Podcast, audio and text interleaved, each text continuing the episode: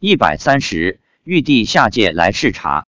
发表日期：二零一一年一月二十三日，农历二零零九年十二月二十七。家里过年，妻子告诉我说，早晨从单位回家时，从市场上买了一束花，走在路上，看到玉皇大帝出现在面前。玉帝说，这花很好看，并说天门十一点多会开。妻子心里想，怎么十一点多才开天门？他去朋友店里拿菜的话，十点多至十点半就可以拿回来供了。如果天神要来的话，也不会那么晚啊。结果上午等把菜拿回家，都已经过了十一点了，然后马上供天，在阳台上弄了十几个菜，备了点酒。我问他都来了哪些天神，他说有玉皇大帝、王母娘娘、猴王、嫦娥、八仙等三十多个天神。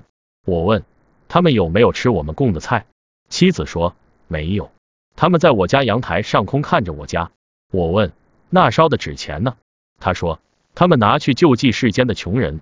我还跪着给他们念了若干遍大悲咒。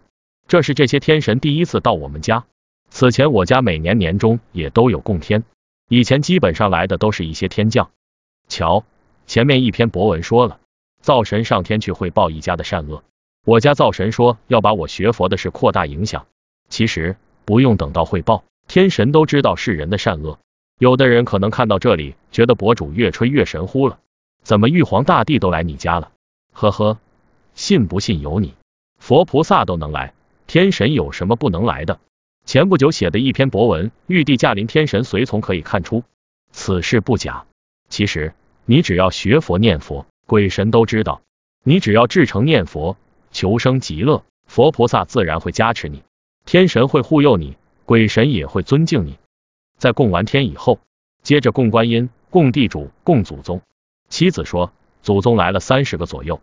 我父亲在我们给地主烧纸钱时，对我妻子说，准备烧给他的钱少了一千。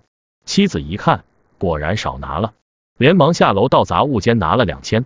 那个一百岁去世的大姨妈也来了，邻居来了不少，妻子只认识其中几个。他们说我们家又供天又供地，还供佛菩萨、供祖宗，做得很好。